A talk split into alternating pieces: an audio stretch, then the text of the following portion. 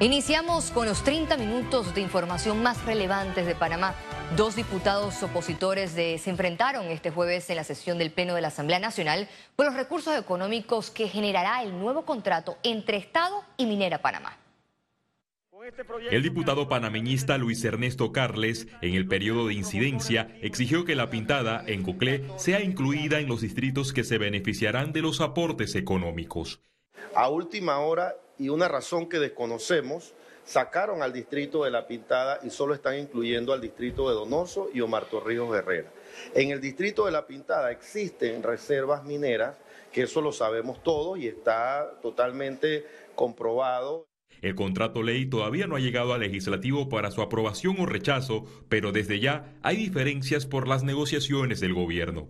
Están poniendo en el contrato ley un fideicomiso que va a administrar 100 millones de dólares anuales, que en 20, en 20 años son más de 1.500 millones de dólares.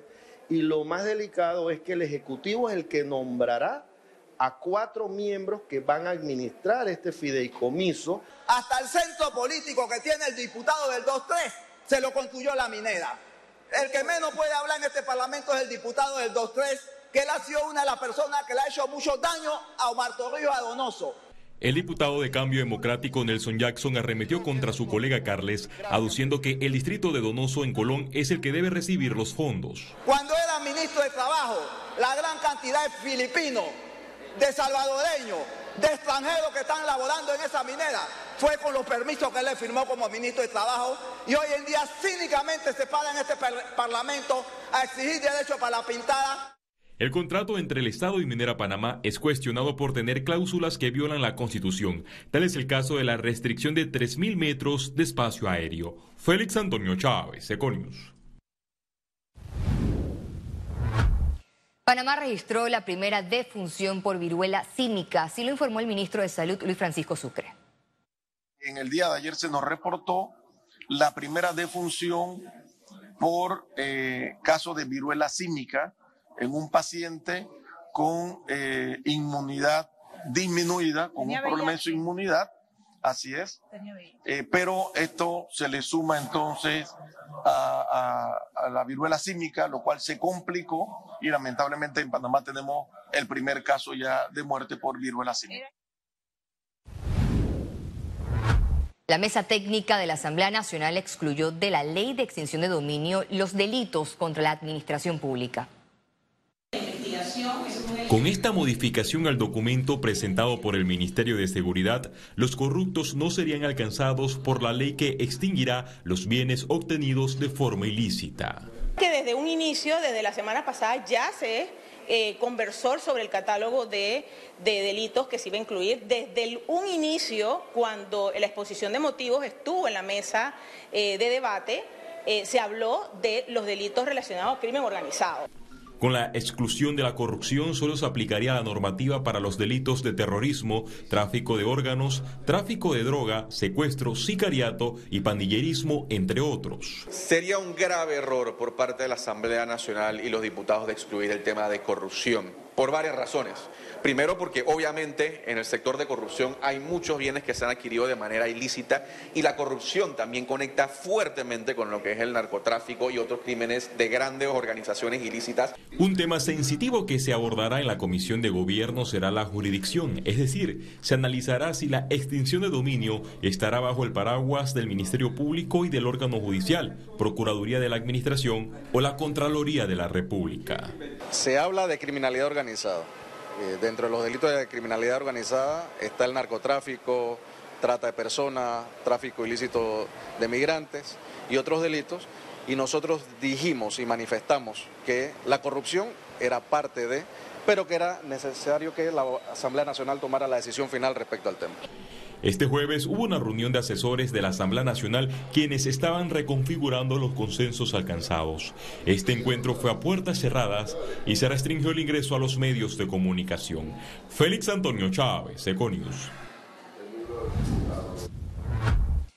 En medio de la polémica por la compra de tierras a medio centavo, el Tribunal de Honor y Disciplina del Partido Cambio Democrático anunció que prosigue el proceso de expulsión a la diputada Yanibel Ábrego.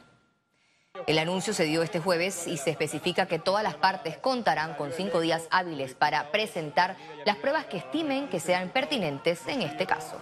Eh, las indicaciones de la Junta Directiva se le abrió un proceso de revocatoria. El expresidente de Panamá, Martín Torrijos Espino, cuestionó en el programa En Contexto que la dirigencia del Partido Revolucionario Democrático vaya en contravía de lo que piensan los panameños.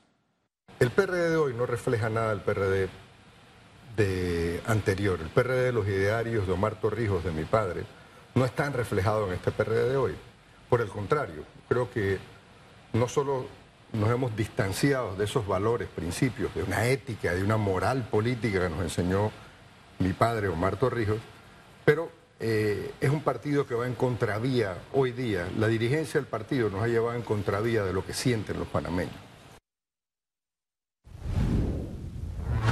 La jueza Valoisa Marquínez del juzgado segundo liquidador de causas penales rechazó una petición de la defensa del expresidente Ricardo Martinelli en la que planteaba el respeto a su fuero penal electoral en el caso New Business. De acuerdo al órgano judicial, el escrito de invocación de fuero penal electoral fue presentado por Alejandro Pérez a favor del exmandatario. Además, este fallo se basa en las decisiones emitidas por el juzgado tercero administrativo electoral y la del Pleno de los Magistrados del Tribunal Electoral. Economía. Este jueves el Pleno de la Corte Suprema de Justicia declaró inconstitucional un párrafo de la ley de incentivo al turismo en Panamá. Esta decisión de la Corte se da en respuesta a la demanda presentada por el abogado Roberto Ruiz Díaz, luego que la Asamblea Nacional lo aprobó. El párrafo pretendía reconocer un 100% de crédito fiscal a proyectos turísticos fuera de la ciudad de Panamá.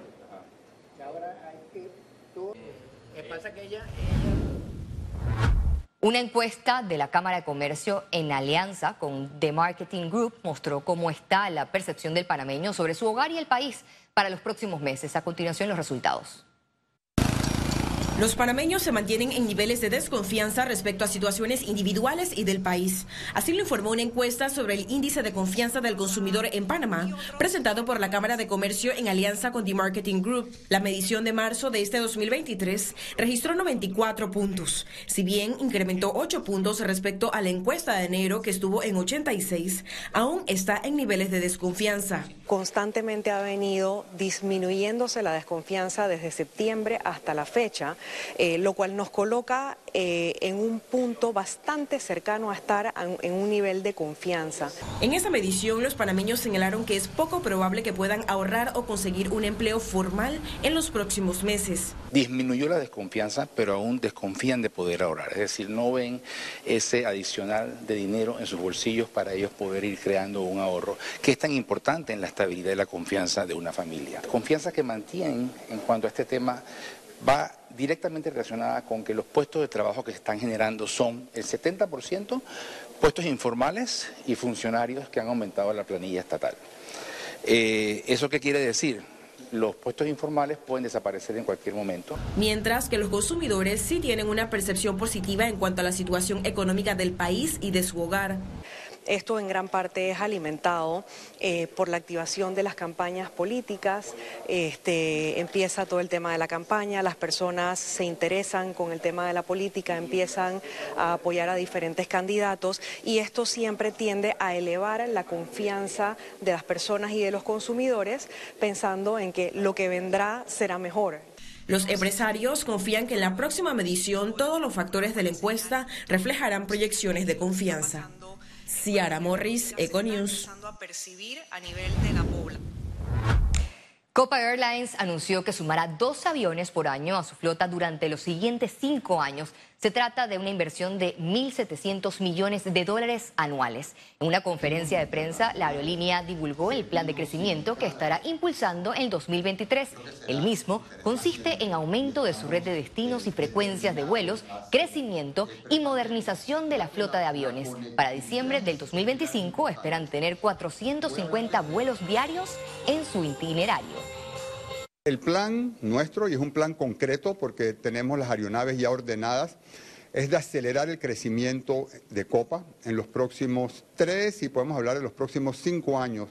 Acelerarlo lo que significa más aeronaves más vuelos y especialmente más puestos de trabajo en Panamá. Y para el país en general significa esta mayor conectividad, significa más turismo y más beneficios para muchos otros sectores de la economía. El gobierno nacional pidió a los jubilados y pensionados esperar a mayor la verificación de viabilidad económica antes de tomar decisiones. Además, le solicitó paciencia y respeto a sus peticiones. La coordinadora de jubilados y pensionados busca conseguir la aprobación de un bono permanente anual de 220 dólares y un aumento de 200 dólares en el monto de las pensiones de la Caja de Seguro Social. Conexión financiera con Carlos Araúz. Elevar la cuota obrero patronal o aumentar la edad de jubilación son algunas de las propuestas que se mantienen sobre la mesa para resolver el problema del programa de pensiones de invalidez, vejez y muerte de la Caja de Seguro Social. De esto nos analizará nuestro economista Carlos Araúz. Adelante, Carlos. Así es, Valeria. El programa de invalidez, vejez y muerte de la Caja de Seguro Social en Panamá consumirá sus reservas en algún momento del año 2024.